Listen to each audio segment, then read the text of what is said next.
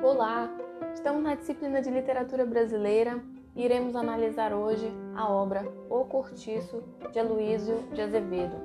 Eu sou a Camila e a minha dupla é Beatriz Carvalho, mas antes vamos falar um pouquinho sobre o autor.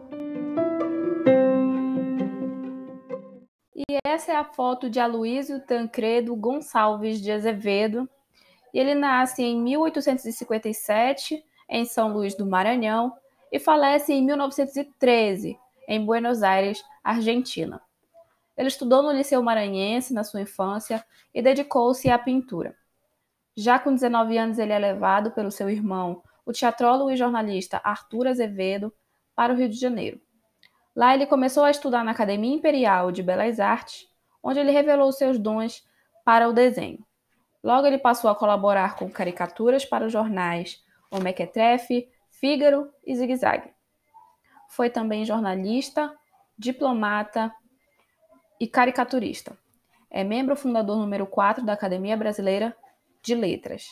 Então, já com a morte de seu pai, em 1879, Aloysio volta para São Luís e tem que começar a sua carreira literária para poder ganhar a vida. E bem, ele consegue. Já o seu primeiro romance romântico publicado será Uma Lágrima de Mulher, escrito também em 1879, onde a obra se mostra exageradamente sentimental para satisfazer um público ainda muito ávido pelo romantismo. Em 1881, ele publica O Mulato. Esse aí ao lado é o quadro pintado de Cândido Portinari em óleo sobre tela. Esse romance iniciou o movimento naturalista no Brasil. Essa obra denunciava o preconceito racial existente na burguesia maranhense e provocou uma reação indignada da sociedade da época que se viu retratada nas personagens.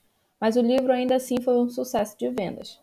Ainda em 1881, Azevedo volta para o Rio de Janeiro, decidido a dedicar-se à vida de escritor.